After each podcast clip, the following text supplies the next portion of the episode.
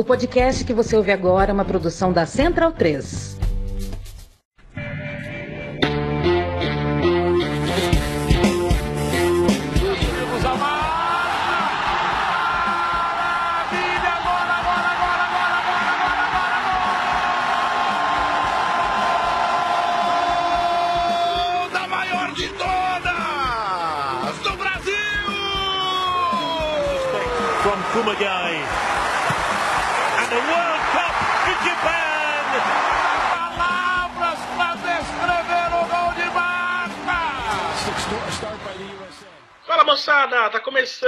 Mais uma edição do Planeta Futebol Feminino aqui na Central 3, a edição de número 59. Voltamos depois de um longo e tenebroso inverno, mas ainda assim num chato inverno, para falar sobre muito, para falar muito sobre futebol feminino nessa próxima hora. Estaremos eu, Elaine Trevisan, eh, Leandro Yamin e Amanda Viana comentando os principais assuntos que você vai saber quais serão agora.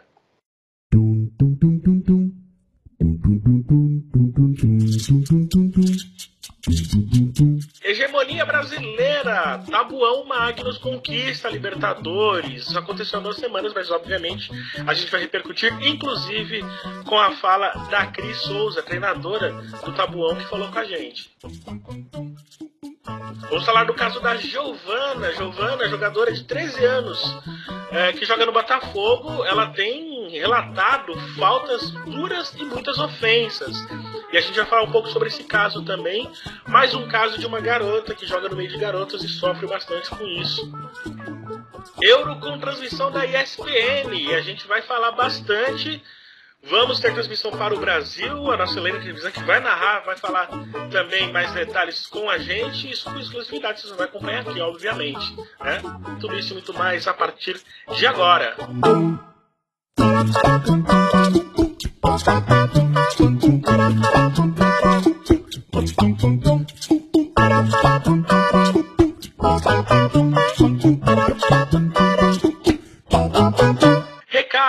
O Planeta Futebol Feminino está preparando um Super Julho, isso mesmo.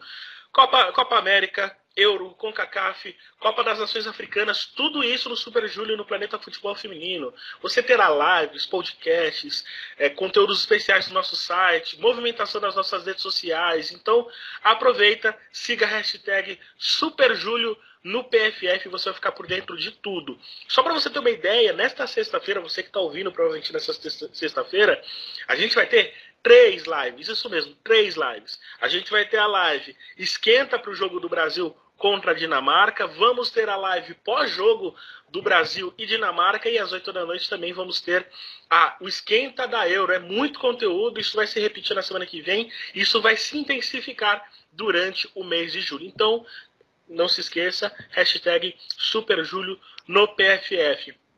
Tem episódio novo do De Primeira falando sobre é, criatividade no meio campo da seleção brasileira. O Thiago é, esteve com a Amanda Viana também. Enfim, falaram bastante sobre isso. A Amanda está aqui vai falar um pouco também.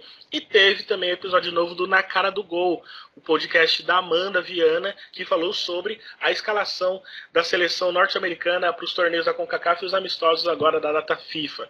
Ou seja, só por isso aqui nos últimos, nas últimas duas semanas, o tanto de conteúdo que eu já falei, você tem que seguir tanto o Planeta Futebol Feminino quanto a hashtag SuperJúlio no PFF, porque vai ser doideira. A gente vai passar o dia inteiro enchendo o saco de vocês, falando sobre futebol feminino no mundo, tá bom?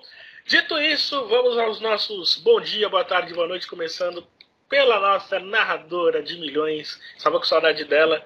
Elaine Trevisan, bom dia, boa tarde, boa noite para você. Narradora Euro, hein, Elaine?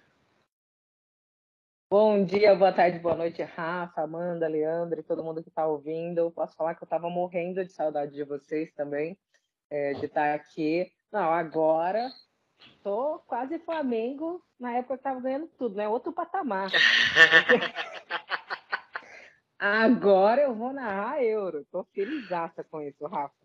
Imagino, parabéns pela conquista. E eu falo assim, você, Mari, no Mariano, Mari Pereira, eu sei que vocês encheram o saco de todo mundo para conseguir isso e conseguiram. É, eu sei que tem muita gente envolvida nisso também, então repasso os meus parabéns.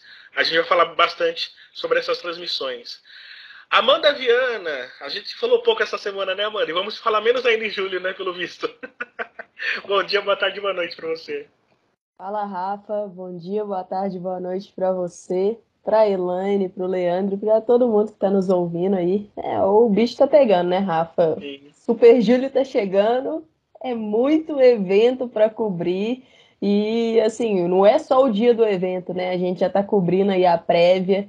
Então, vem data FIFA por aí. Tava rolando o Brasileirão e agora nós estamos na pausa. Então é chavinha mudando o tempo todo e não vai faltar assunto para a gente debater aqui hoje no, no podcast. É disso que a gente gosta, né? E do meu outro lado, Leandro e a mim, querido, boa noite. Você que está na expectativa de mais um clássico, aquele clássico que eu quero hum. esquecer, Leandro e a mim. Beijo, Rafa. Beijo, Amanda. Beijo, Elaine. Beijo, abraço para todo mundo que nos ouve.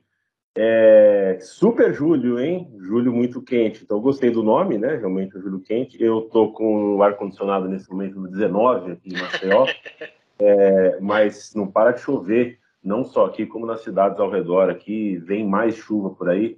É um pouco preocupante a situação de algumas cidades do Nordeste com tanta chuva em cidades que não, tem, não estão com estrutura é, para tanto. Para a gente começar o papo, só faço a lembrança sobre algo muito, muito chato que aconteceu no futebol feminino da semana, né? Uma denúncia que acaba chegando no, no, na goleira do Red Bull, que informou a sua diretoria que havia chegado por parte de um membro da rouparia do seu clube uh, uma tentativa de intermediação vindo no preparador de goleiro do adversário, pedindo para que ela tomasse cinco gols. É, Todo mundo tem direito à defesa. O preparador de goleiras do Santos se defendeu, explicou o que né, a versão dele. Acho que são versões que não se batem. Eu acho muito difícil que a goleira do Red Bull tenha entendido tão mal uma, uma, uma abordagem. Eu acho que ela não teria motivo para mentir como mentiu, mas quero chamar a atenção para a importância da rapidez na reação das instituições, das diretorias do clube em se posicionar e tem que fazer a lembrança que a pior coisa que pode acontecer para qualquer esporte é a perda de credibilidade. Então, quando a gente quando a gente tem essa fratura, quando o público perde a capacidade de acreditar no esporte, é a pior coisa que pode acontecer. E eu acho que a gente tem, uh, assim, sem nem entrar em detalhes maiores ou em, em análises do que a gente acha ou não acha, mas quando eu olho agora para a Alice, a goleira do Red Bull, eu sei que eu tenho alguém uh, em quem eu posso confiar. Ela está de parabéns pela postura, está de parabéns pela coragem, e o futebol feminino continua uh, precisando de posturas que nos passem, além de tantas outras coisas, credibilidade. Perfeito, Leandro. E eu completo com você falando que, né, que houve essa fratura, né, como você mesmo mencionou, mas rapidamente houve também um atendimento, né? É como se uma atleta tivesse sofrido uma fratura em campo, ou, ou, uma lesão, uma pequena lesão em campo, rapidamente os médicos entrassem e resolvessem o problema, que foi o que aconteceu tanto com as diretorias de Santos e Red Bull, e principalmente com a atleta envolvida, no caso, Alice, aquela que foi é, a goleira do jogo né, entre Santos e Bragantino. E, de, vou além, tá? Isso se torna é, mais. É, mais benéfico no ponto de vista da confiança quando você vê o jogo, como ele foi o jogo, né? De um Red Bull que aprontou para cima do Santos, quase venceu no final, é, se segurou como pôde. O Santos teve muitas chances, o Red Bull foi valente ali.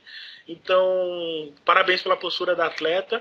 Parabéns, mas com asteriscos, né? Para a postura das, das equipes, né? Que continuem contribuindo para a confiança do esporte, que é como o Leandro disse, né?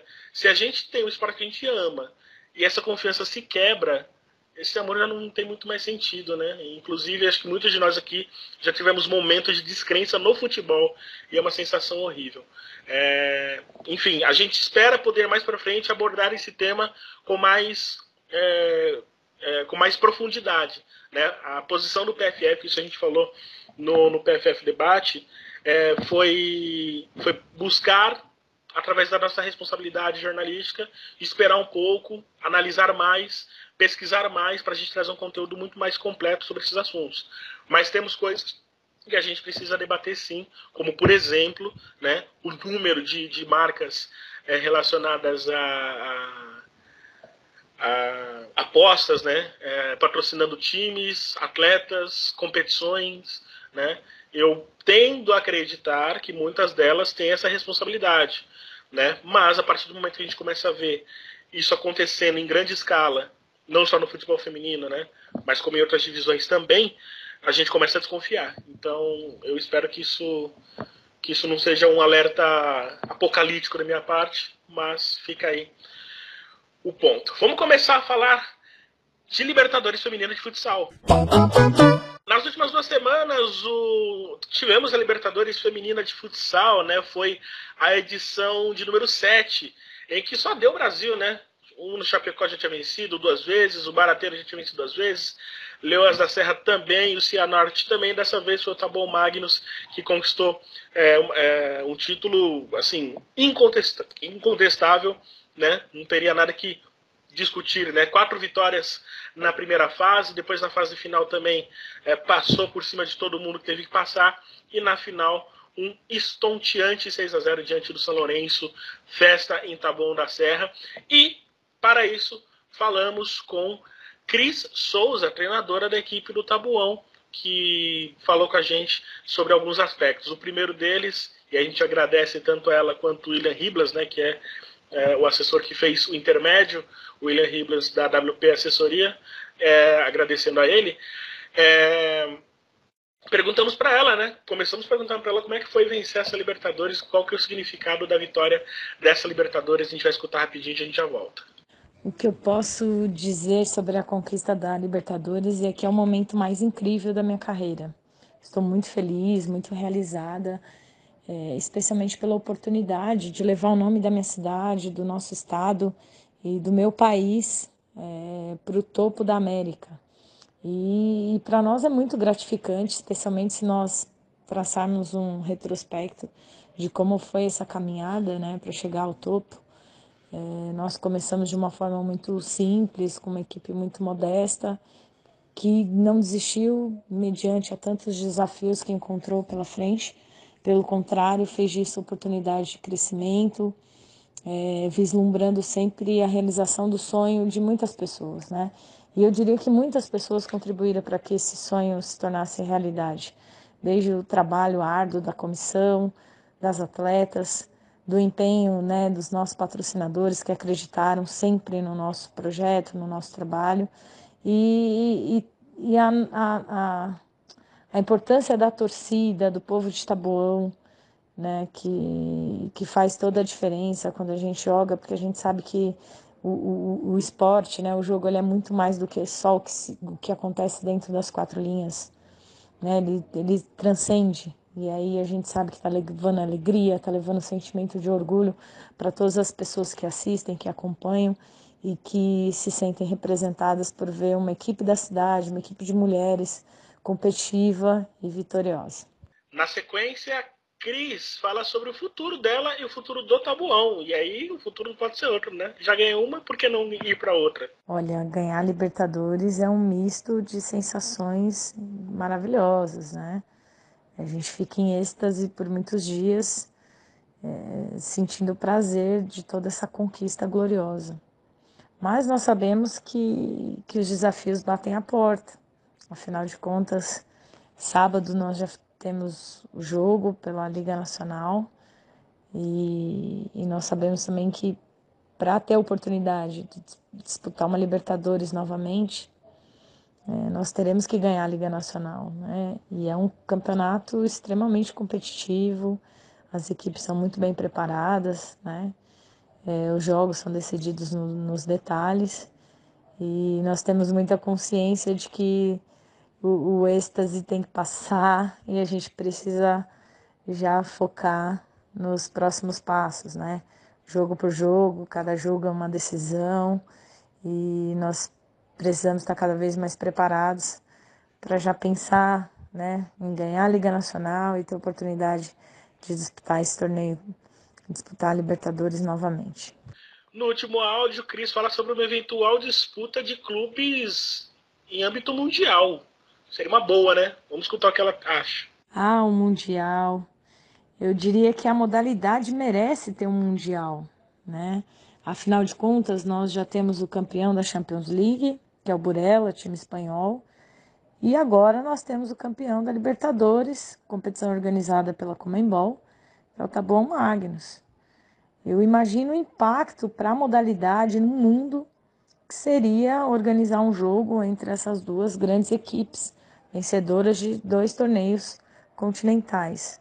A modalidade ganharia, a, a, o público que, que tem prestigiado as mulheres no, no esporte né, teria mais essa contemplação. As mulheres teriam a oportunidade de mostrar para o mundo todo o trabalho que vem realizando nos seus clubes. Então, eu, eu acredito que seria um momento fantástico para ambas as equipes, para a modalidade e para todas as esportistas mulheres em especial.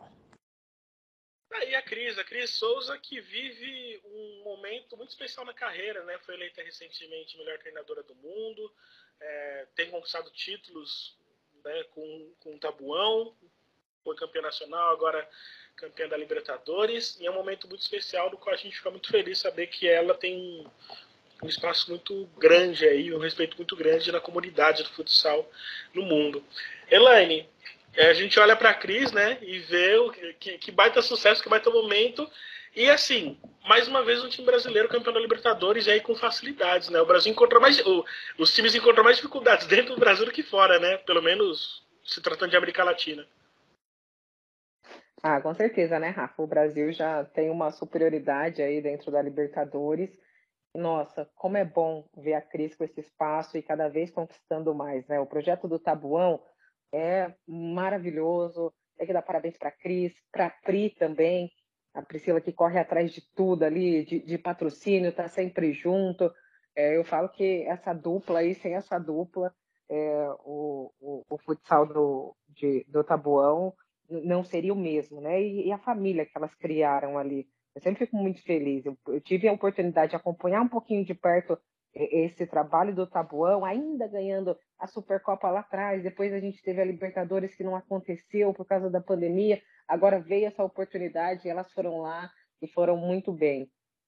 Cara, é só dar muito parabéns para a Cris e eu acho que é o que você falou, a gente tem que valorizar é, o, o, o, futsal, é, a gente fala isso do futsal aqui, desse nível que está, né? Porque a Liga Nacional já é um, um nível muito alto ali no futsal, perto do que a gente tem da, na América Latina, e, mas também tem a, a questão do, de, da, da, seleção de futsal também, quando joga, né? Então eu acho que já é um nível, a gente teve um momento de, de jogadoras saindo do Brasil, agora a gente tem é, jogadoras voltando, buscando as equipes, né? a gente teve desde a o, da temporada passada, isso é muito importante. Eu acho que o, o futsal está crescendo cada vez mais, está ganhando visibilidade, é muito importante ter essas transmissões. A gente teve transmissões aí da, da Libertadores, a gente tem no fim de semana é, da Liga Nacional, isso também é muito importante, essas meninas ganharem, e aquele, aquela questão que a gente sempre fica de olho, né? Agora abraçado por, pela Confederação, pela CBF, o trato que isso vai ter, porque é um esporte que a gente já tinha um carinho, que obviamente merece o respeito, indiferente das conquistas, mas quando vem conquistas, é, tem um, um, olhar mais, mais dedicado para elas, né? Geralmente é assim que acontece. As instituições olham para quando está tá tendo, tendo conquistas, nem sempre para toda a caminhada. Então, eu acho que é um momento de crescimento, de desenvolvimento e que a gente precisa abraçar. E é muito bom ver mulheres nesse alto nível que a Cris está e que ela coloca sempre, né? O, o, o futsal. Eu sempre falo que assistir um jogo com o Tabuão jogando e com a Cris ali do lado e ela quase joga junto, né? Na, na pequena área técnica que temos. O Sante ali, né? É, é uma aula, Rafa, porque você vê, por exemplo, eu já fiz muito duelos da Serra, né? Que o, o esquerda de um lado e a Cris do outro, até então era, né? Quando eu, quando eu narrava. E daí você vê ela ajeitando o time conforme a situação do jogo, é uma aula muito tática mesmo, né? O futsal te permite é, mais substituições, então é, ela reorganizando o, o, o time sempre, então, para mim, sempre assistir um jogo do Tabuão é ter uma aula com a Cris, e é muito bom que a gente tenha esse reconhecimento dela, agora conquistando glórias, não só dentro do território nacional, como também é, aí no topo da América, como ela mesmo disse. Parabéns para ela, para o Tabuão, para todas as meninas, Natalinha, Luana, enfim, toda a equipe que também muitas figuram na seleção. É, é sempre um prazer assim assistir elas. Leandro, a gente sempre fala de é, da questão da competitividade como é importante para o esporte, né? Por um lado a gente olha para os resultados que aconteceram na Libertadores, né? Obviamente a gente fica ah, meio ressabiado, né? É, embora ali tivemos é, alguma dificuldade contra o Fundação Juventus, né, que é o time colombiano, que foi 5 a 4 um jogo interessante. Teve o Santo Domingo do Equador, que mostrou um futebol interessante também, mas perdeu por 8 a 4 Mas, no geral, a discrepância ainda é gigante, né? Ah, Rafa, a discrepância é gigante e aqui é, sou eu falando através dos resultados. Né? Eu não assisti as partidas, a gente uhum. presume, sabe como uh, sabe como funciona já há algum tempo o esporte no nosso continente, é, sabe que a gente está muito na frente, mas é, também não dá para o futebol brasileiro e para o futsal brasileiro, no caso, sentar numa pedra no meio do, do, do terreno baldio e esperar uh, os adversários chegarem, né? É, a gente tem como se qualificar, a gente tem como melhorar o nosso, uh, o nosso desempenho uh, de maneira global, é, fazendo o que a gente pode fazer de melhor. É, esse melhor nem sempre é testado quando você não tem adversários uh, à altura. Mas o futebol brasileiro, e aí quando eu falo futebol, eu também coloco o futebol de salão, o futsal, é, é, tem muito, uh, deve muito a, a, a, essa modalidade específica. Né? O futebol brasileiro deve muito ao futebol de salão na sua, no, no seu gestual, né? no seu movimento, no seu movimento técnico, na sua forma intuitiva de pensar, no seu raciocínio rápido, é, então, o futebol de campo, o futebol como um todo do Brasil, é, precisa realmente estar nessa vanguarda uh, do futsal, porque o futsal é uma espécie de patrimônio nosso, é uma espécie de esporte de honra nosso. Então, mesmo que as outras seleções, que os outros países atingem, atinjam um nível muito, muito bom, um nível muito, muito melhor do que hoje, eu tenho para mim quase como uma questão de honra, é uma espécie de esporte de honra, modalidade de honra, é, que o Brasil ainda assim seja vanguarda, se mantenha na vanguarda, porque é, é uma prática esportiva que, que fa, fa, fala muito fundo para a gente, diz muito para a gente. Então, uh, a gente espera adversários mais fortes e campeonatos mais competitivos, mas eu não abro mão de um Brasil na vanguarda do futsal. E Amanda, agora falando num fator mais mundial, né? Assim como a gente quer um mundial de clubes é, no futebol, né? No futebol de campo, a gente clama por um mundial tanto de seleções e agora também de clubes também pro, pro futsal, né? O quanto antes, né?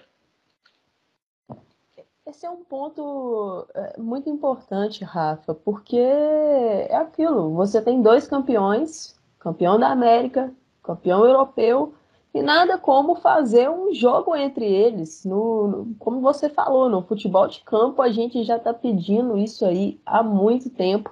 E chegou a hora do futsal também. Então eu torço para que, que esse tipo de, de campeonato, um jogo ou que consigam mais equipes, que, que aconteça, porque é a troca, entendeu? É a troca da, das experiências, é a troca de escolas e também uma, uma comparação de nível. Eu acho isso muito interessante.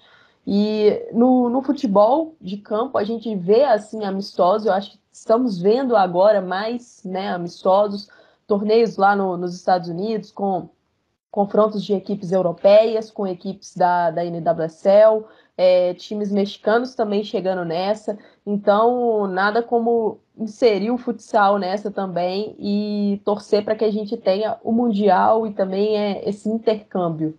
Acho que, que vai ser muito bom para o crescimento da modalidade. Cara, eu, assim, honestamente, eu adoro futsal. Eu acho que o futsal, ele é muito fundamental pro futebol de campo, mas eu acho que a gente levou isso, a gente que trabalha com comunicação, levou isso meio que deixando o futsal de lado, como se ele fosse diminuindo ele apenas a isso. É uma impressão que eu tenho apenas. O, é... o futsal, Rafa, é. assim, eu, eu, venho do futsal, né? Uhum. jogo futsal desde que eu nasci, praticamente.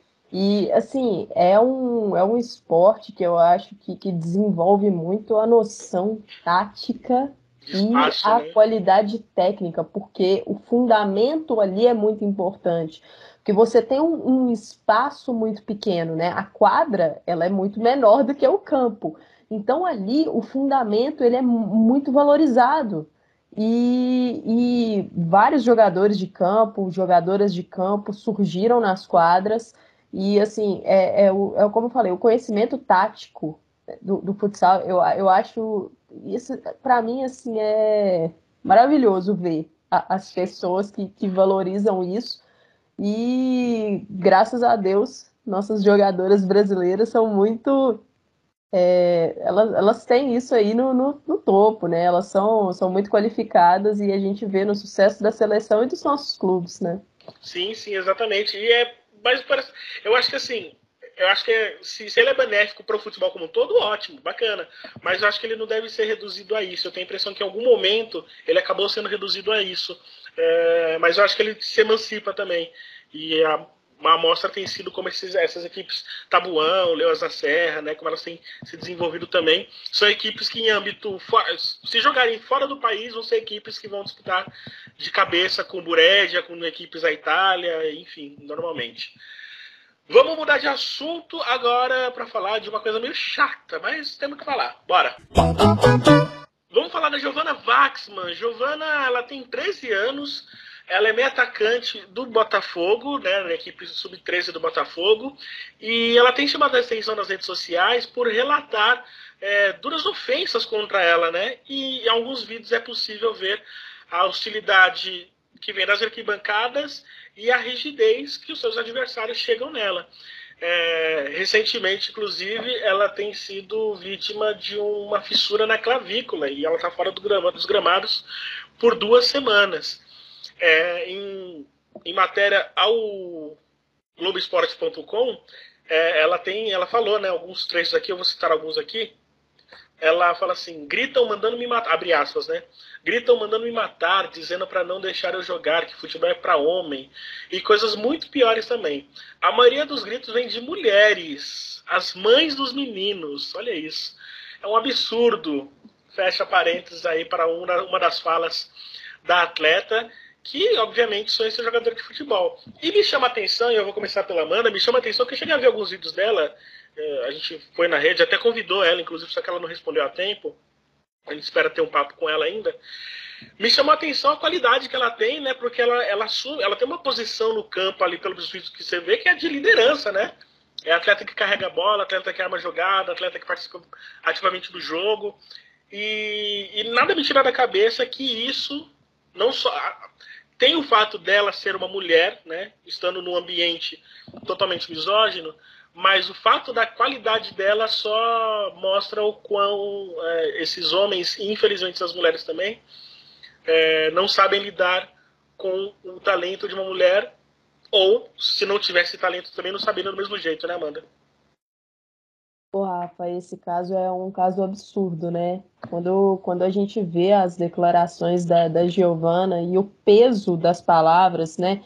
Gritam me man mandando me matar foi algo que ela disse. Né? É muito e, pesado. É muito pesado, e principalmente quando ela fala assim: a maioria dos gritos vem de mulheres, as mães dos meninos. Assim, eu confesso que eu fiquei chocada quando eu li essa matéria, matéria do, do GE, da Renata Medeiros, e assim, é um, a, a Giovana, vira e mexe, surgem vídeos né, dela jogando lá pelo Botafogo na, nas redes sociais. E ela é um talento, ela é uma jovem, assim. A ser lapidada, né? É, uma jovem promessa. A, a, gente percebe ali que é uma menina diferente. Ela tem muita qualidade e, e, jogando na base, porque ela joga no meio dos meninos, porque não tem a categoria dela, feminina, lá no, lá no Botafogo ainda. E assim, mesmo jogando com os meninos da idade dela, ela consegue chamar atenção. Ela é uma jogadora ali que é o, é talento que está falando. A, a, gente, ela não está sendo favorecida ali, é o talento que está jogando e ela consegue se sobressair. E assim, é, é um, é um absurdo o que está acontecendo e a impunidade também dos árbitros, né? Eu, eu acho que existem entradas e entradas. Mas se, se o juiz está permitindo aquilo ali no jogo, né? A, a Giovana teve que, uma fissura na clavícula. Cara, num lance que não deram amarelo. O juiz não deu amarelo e ela fissurou a clavícula. E isso, é, a gente está falando de uma menina, mas se fosse um menino, companheiro do time dela, já seria absurdo também. Sim. Né? É, assim, não, não, não existe, isso não pode acontecer. E uma declaração dela também nessa matéria, né, foi na, na parte final, ela, ela, as aspas dela, eu gostaria de falar, que ela fala assim, se fosse qualquer outro menino com o mesmo talento, aconteceria assim também. No futebol brasileiro é isso. Se tem talento, dizem que tem que bater, tem que matar, não pode deixar jogar. Ela fala isso, a Giovana. E assim, é, eu acho isso muito triste, sabe? Porque o futebol brasileiro é um futebol que, que realmente ele é pautado no talento. Nós temos aí jogadores extremamente talentosos, mas se, se começa a descambar para violência e isso não é coibido, isso é um problema muito grande. E, e aí a gente entra no fato de, de ser a Giovana, uma menina jogando no meio dos meninos, e aí você vê pais desses jogadores mandando matar. Isso é um absurdo. Isso, isso, é um absurdo. Leandro, é... a gente fica chocado, né? Mas num país que trata uma jovem de 11 anos grávida como culpada, né? Se a gente pensar uhum. nisso, a gente já já começa a não ficar tão chocado assim, né? Infelizmente. E isso que é o doloroso. É esse tipo de coisa é, não causar o choque num todo, né? não fazer esse país pensar de uma maneira muito mais ativa contra isso. É, o caso dessa menina também, é, é, e aí pensando obviamente no futebol, mas a gente pode estender esse assunto também, é, pensando no futebol, é um caso do qual a gente olha e fala, a gente fica desanimado, né? A gente fica desanimado com muita coisa nesse país, né? É, a gente já deveria ser suficiente que a gente ficasse muito chateado, muito, muito contrariado com o fato de um clube do tamanho do Botafogo ter uma mulher abaixo de 15 anos no seu clube, né? Ela deveria estar jogando com outras 20. É, mas a gente não tem tempo para ficar contrariado com isso, porque uh, é, a gente é soterrado por um monte de histórias, como esse exemplo que você deu, muito, muito bem lembrado, por sinal, de coisa que acontece no nosso dia a dia, no nosso cotidiano, embrulha o nosso estômago. É, eu vou te contar uma história muito rápida, Rafa, sobre algo que aconteceu comigo e eu, diferentemente da, da, da Amanda, aliás, eu pretendo um dia é, jogar futsal com a Amanda, porque eu sou provavelmente o pior jogador de futsal da história do Brasil, embora seja decente em terrenos maiores eu dentro de uma quadra de futsal eu pareço um, um pato, não consigo, é muito, muito apertado para mim, não, não, dou conta. Mas certa vez criança. Nós temos que fazer o, o joguinho do Planeta Futebol Feminino. É, não faremos, é. participaremos inclusive da Copa da Imprensa. Eu acho uma boa, mas quando eu tinha mais ou menos a idade é, da Giovana, 13 anos, eu devia ter 12, 11, é, eu sofri num jogo de campo uma, uma, sei lá, uma mãozada, uma cotovelada que cortou o meu nariz. E eu, dentro do carro, uh, voltando para casa, reclamei com meu tio. Falei do meu, né? Reclamei da cotovelada que eu levei. E o meu tio falou: a culpa é tua. É, não esqueça disso. A culpa é de quem apanha no futebol porque ele tem que saber se defender.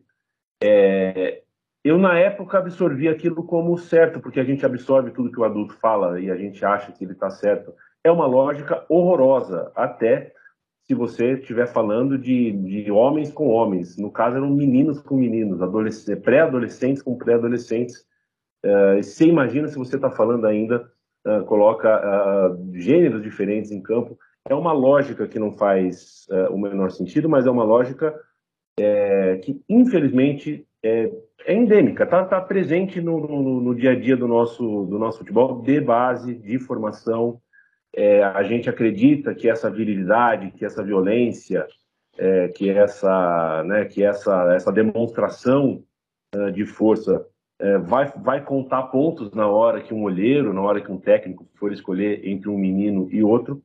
É, mas aí quando a gente está falando de da Giovana especificamente, de uma mulher, aí eu desmonto qualquer argumento, porque aí eu tenho, é, não é nem preguiça, mas eu não tenho, eu não reúno forças uh, ah, para tentar explicar por que, que é tão uh, por que, que, é tão torpe, por que, que é tão pequeno, por que, que, é tão mesquinho você criar um ambiente desse é, para uma menina que ela ela preferia estar jogando com outras meninas, né? E ela uh, já está de partida submetida a um ambiente que não é o ideal para ela. E a gente precisa mesmo pensar num país com tantos problemas de educação, a gente precisa mesmo pensar é, no que é o futebol é, infantil, no que é o futebol juvenil, porque infelizmente pai de atleta é tóxico até quando está tentando ajudar. Muitas vezes é com boa intenção que você vai ver o teu filho, a tua filha jogar e você atrapalha.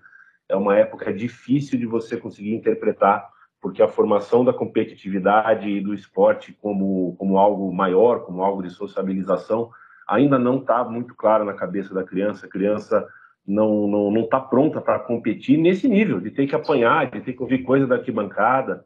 É, eu às vezes tendo a, a achar que é, clubes como o Botafogo e os seus iguais, né, Vasco, Flamengo, Fluminense, Palmeiras, São Paulo, Cruzeiro, Atlético, é, deveriam restringir, infelizmente, uh, o acesso a jogos de, de crianças e pré-adolescentes, porque infelizmente a gente como como país, como sociedade, como educação coletiva, a gente às vezes parece mesmo não estar preparado para ajudar. Se a gente não pode ajudar, vamos tentar pelo menos não não, não atrapalhar. Sim. E aí, Elaine, a gente entra naquele papo de, de, da defasagem que a gente tem, sobretudo das mais novas. Né? A gente tem hoje, obviamente, um ambiente muito diferente do que há anos, mas é muito centralizado nos centros. Em São Paulo, por exemplo, se você tem 12, 13, 14 anos, você eventualmente vai achar um lugar, vai achar um camping da, da Federação Paulista, vai achar uma escolinha, vai achar um, um, um trabalho como do Joga Amiga, e por aí vai, né? Você tem algumas condições, mas a gente sai, sai de São Paulo, sai do Sudeste, principalmente sai de São Paulo, você não encontra isso. E aí a gente tem essa defasagem de atletas que têm 9, 10, 11, 12, 13 anos, não podem, não tem como é, se desenvolverem com outras garotas, mas só que querem jogar futebol. E aí a única alternativa se torna, é, jogam com é, garotos.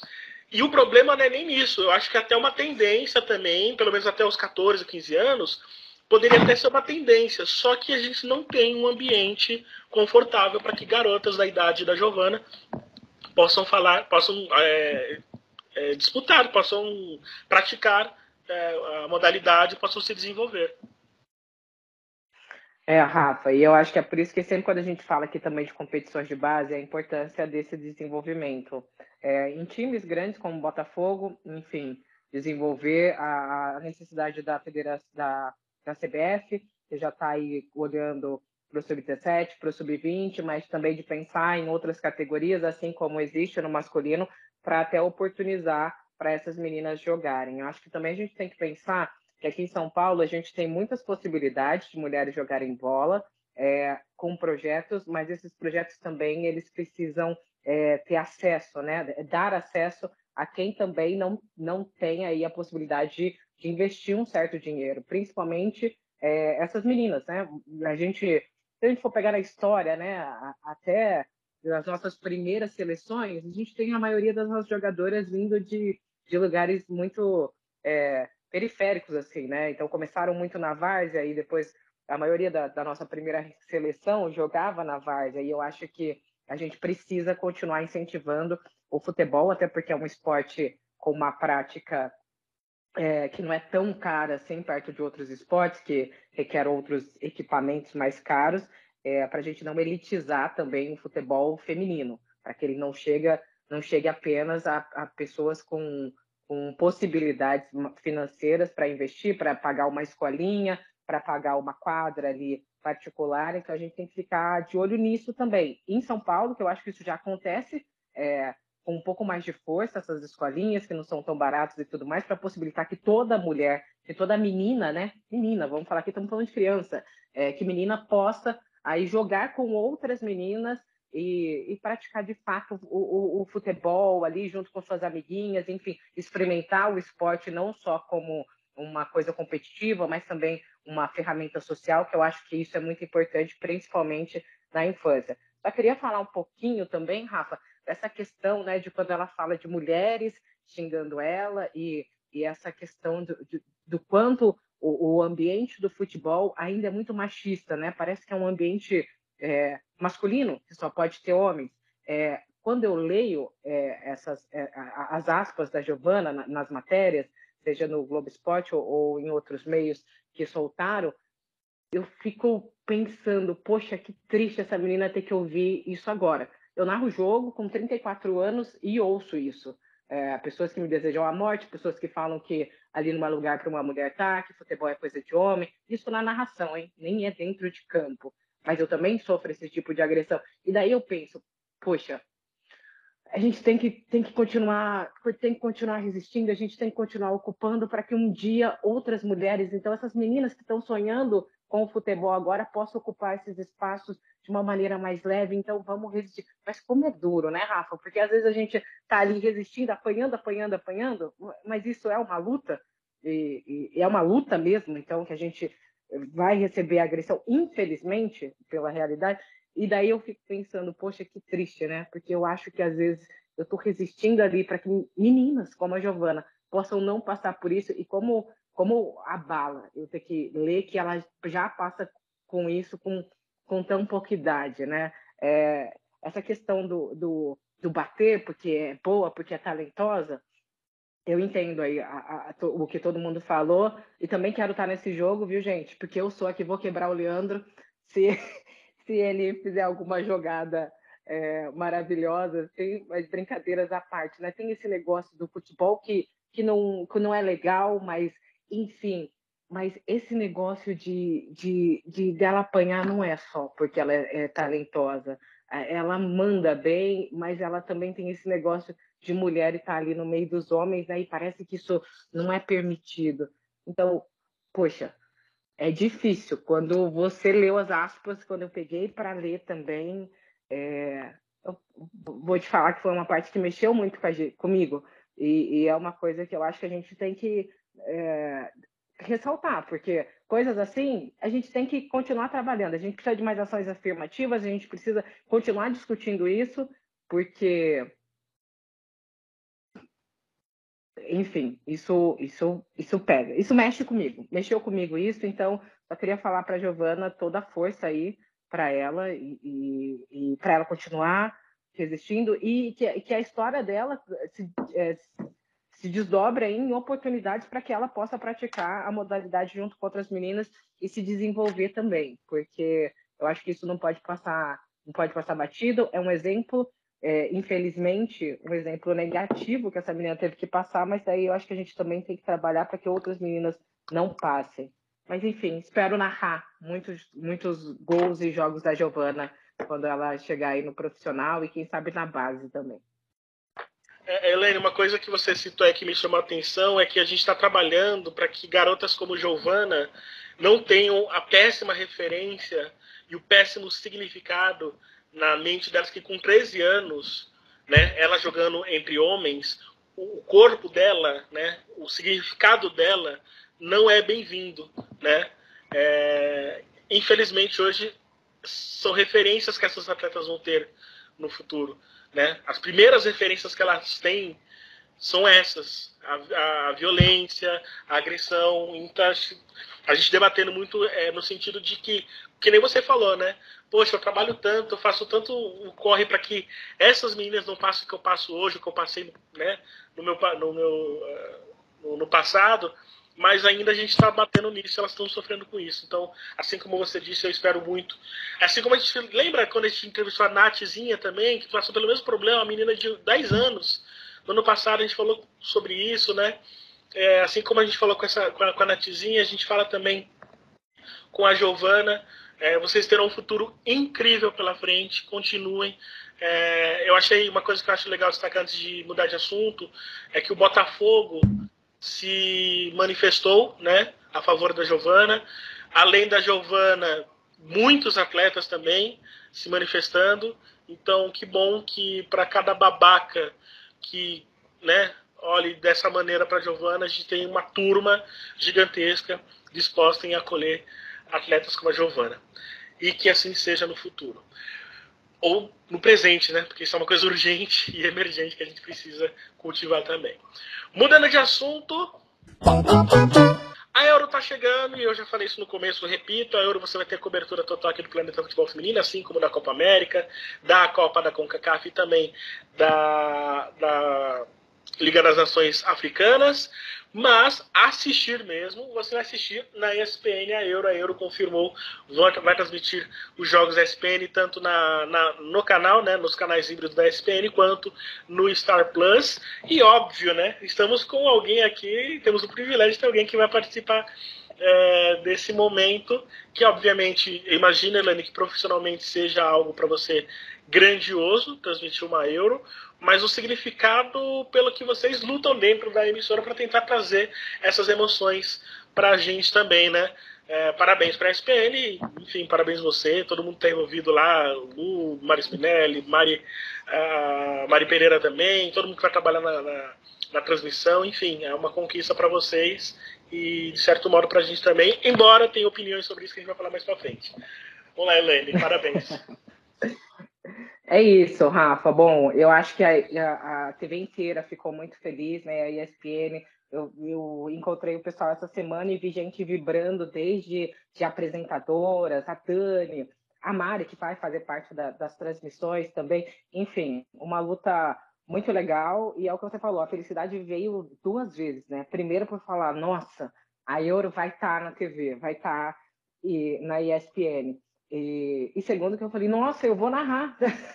aí, né? Então tem, tem duas felicidades aí, porque primeiro vem ó, que é a comemoração e depois de pensar, caraca, eu vou narrar a Euro. Para mim é, é espetacular. Eu, eu amo o, o futebol e eu tenho isso declaradamente um carinho super especial pelo futebol feminino que eu joguei, que eu estudo e enfim, que que falta muito do, do, meu trabalho e muito da minha paixão também pelo futebol. Bom, eu acho que eu posso até atualizar vocês muito melhor na próxima quinta, mas eu vou falar o que a gente já sabe para todo mundo que está acompanhando o podcast, que isso é muito legal. Eu sei que o, o público do planeta é um público que estava ali junto com a gente. Meu Deus, cadê essa euro? A euro vai para onde, sabe? Quem vai transmitir? Então, teremos, são 31 jogos na Euro, né? Todos eles serão transmitidos pela ESPN e pelo Star Plus. Ou seja, é, os jogos que não forem para os canais lineares estarão no Star Plus. É, eu sei que tem muita gente perguntando, ah, mas todos os jogos terão produção, narração é, em português? Essas são as perguntas que eu vou responder na próxima quinta. O que eu posso falar atualmente é que os 31 jogos da Euro estarão nos canais lineares ou no Star Plus. Então, o que não tiver transmissão é, no, no canal linear vai ter transmissão no Star Plus. Lembrando que tudo que passa na TV está no Star Plus. Então, se você tem o Star Plus, você vai ter esses 31 jogos aí para você. Se tiver com narração na TV, esse é o mesmo formato que vai estar no Star Plus ou ele vai estar produzido no Star Plus. Acho que é o maior que todo mundo estava esperando.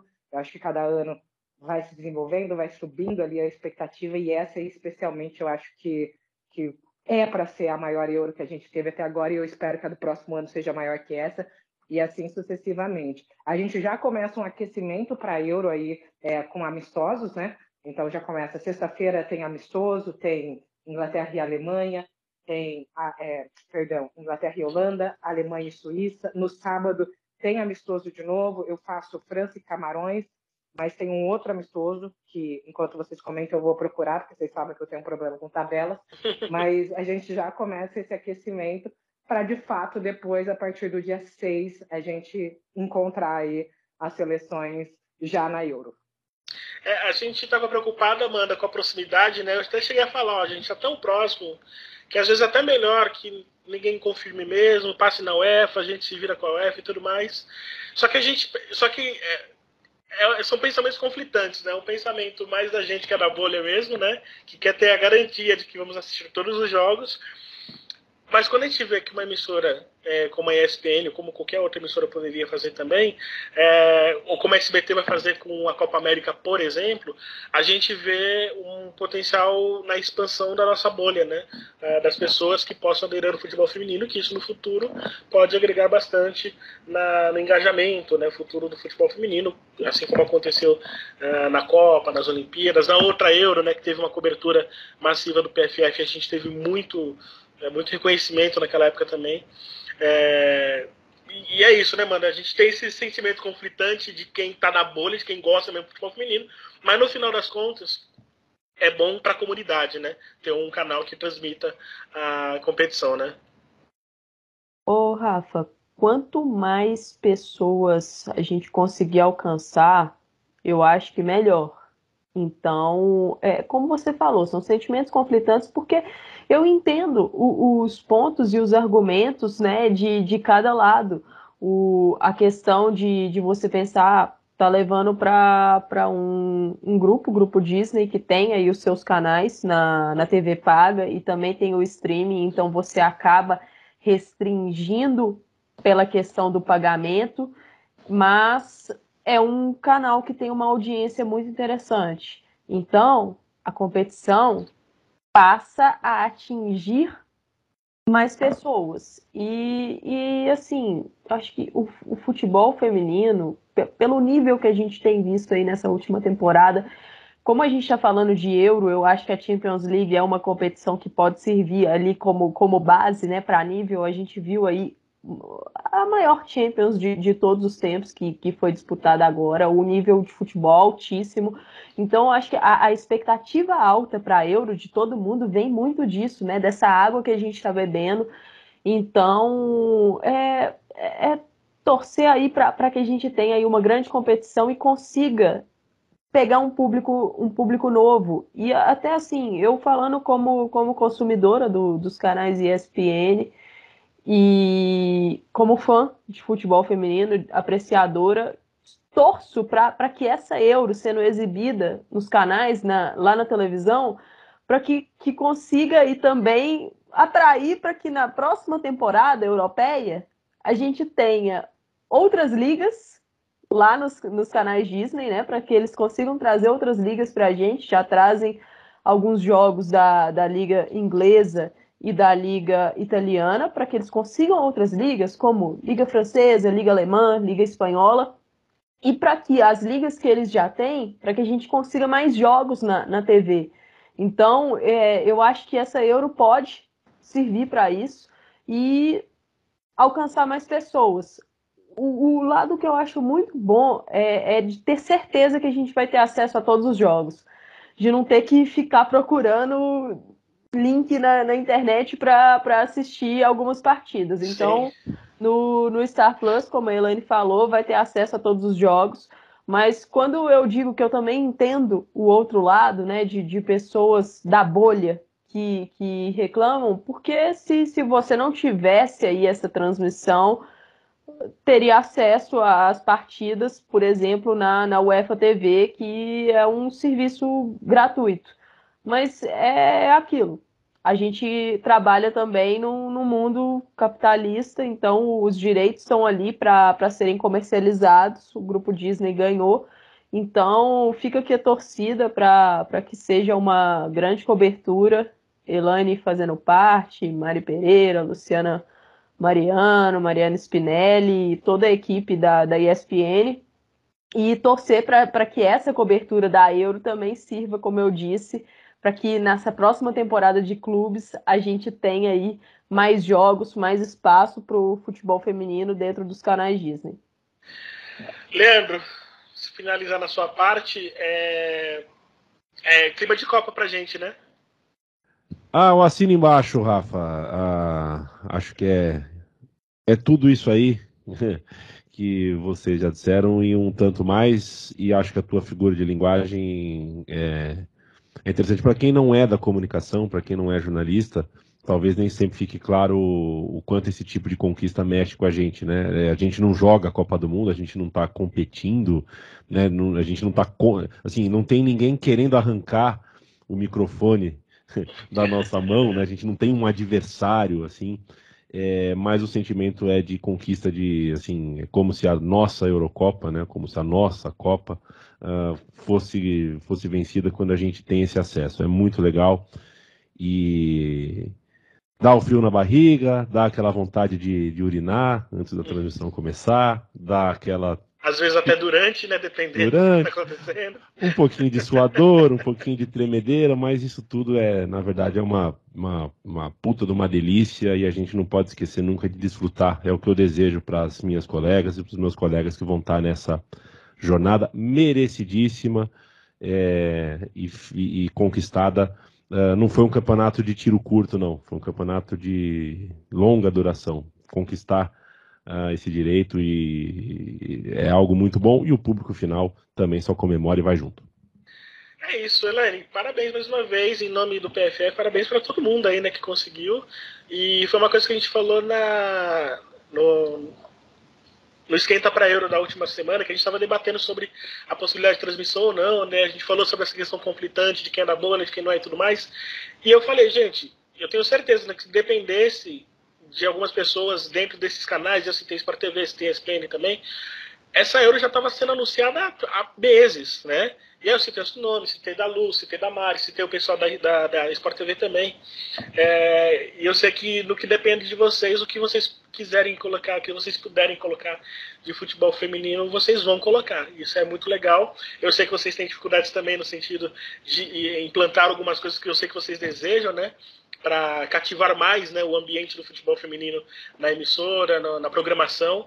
É, e só por isso a gente já acha um máximo e obviamente deseja boa tarde, boa tarde, boa sorte é, para todos vocês que vão estar nessa transmissão.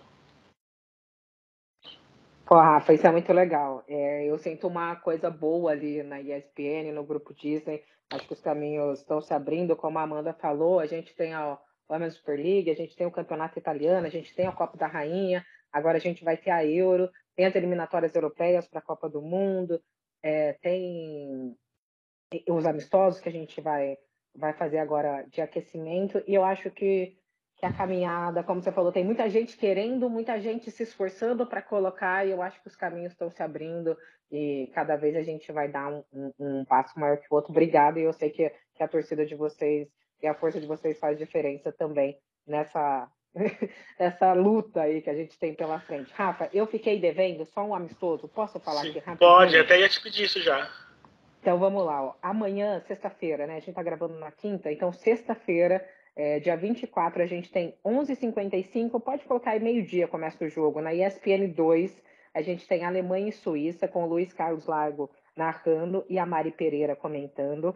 Aí 3h55, 4 horas, na ESPN 1, temos Inglaterra e Holanda, eu vou narrar e o Paulo Calçade vai comentar. No sábado a gente tem é, meio-dia e 55, uma hora, vai, uma hora, amistoso entre Noruega e Nova Zelândia, com Matheus Pinheiro narrando e a Mari Spinelli comentando, e quatro horas no sábado temos França e Camarões, eu vou narrar com comentários do Elton Serra. Na ESPN 1, os, os, os de sábado são todos na ESPN 1 e os de sexta-feira, o das quatro horas é na ESPN 1 e o do meio-dia na ESPN 2. Ah, legal. Simbora todo mundo assistir, o... então.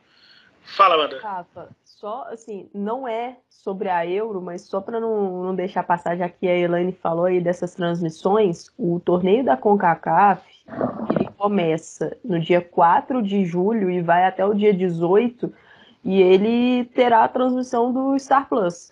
Então, para a galera que, que acompanha a CONCACAF, acompanha Estados Unidos, México, Canadá e outras seleções e quiser ver, é no Star Plus também. Então, já pega o pacote da Euro, vai na CONCACAF junto.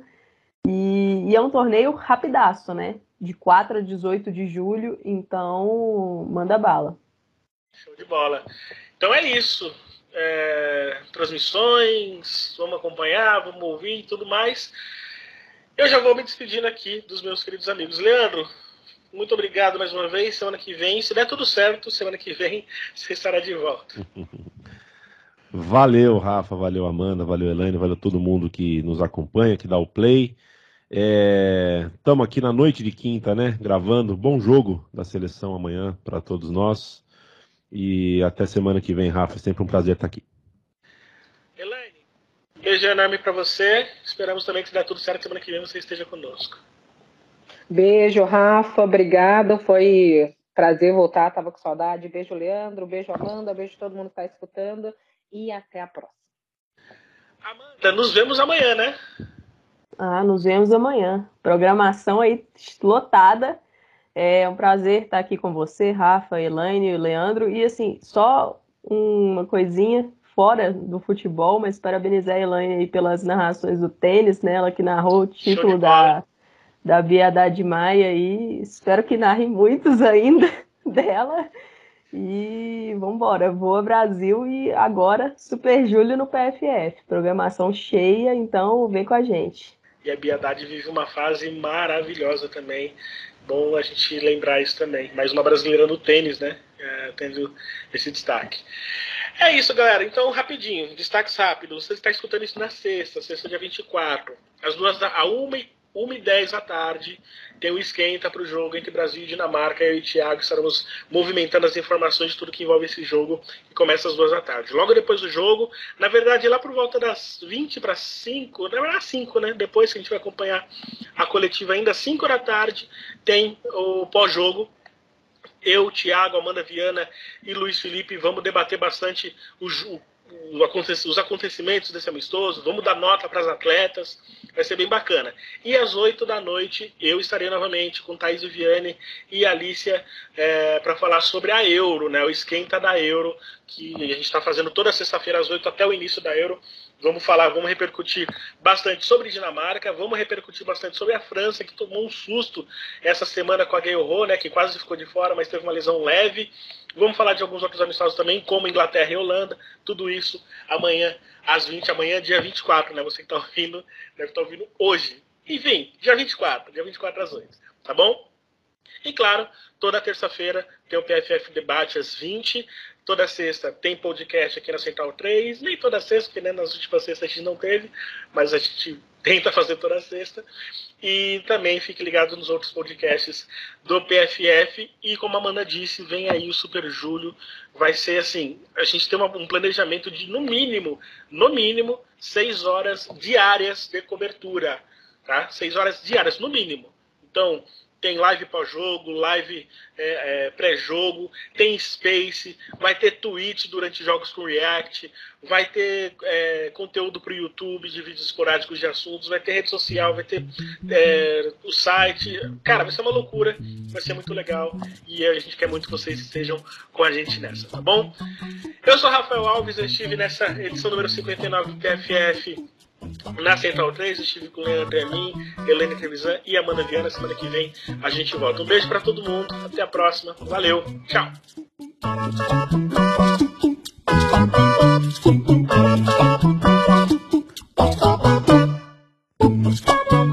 Thank you.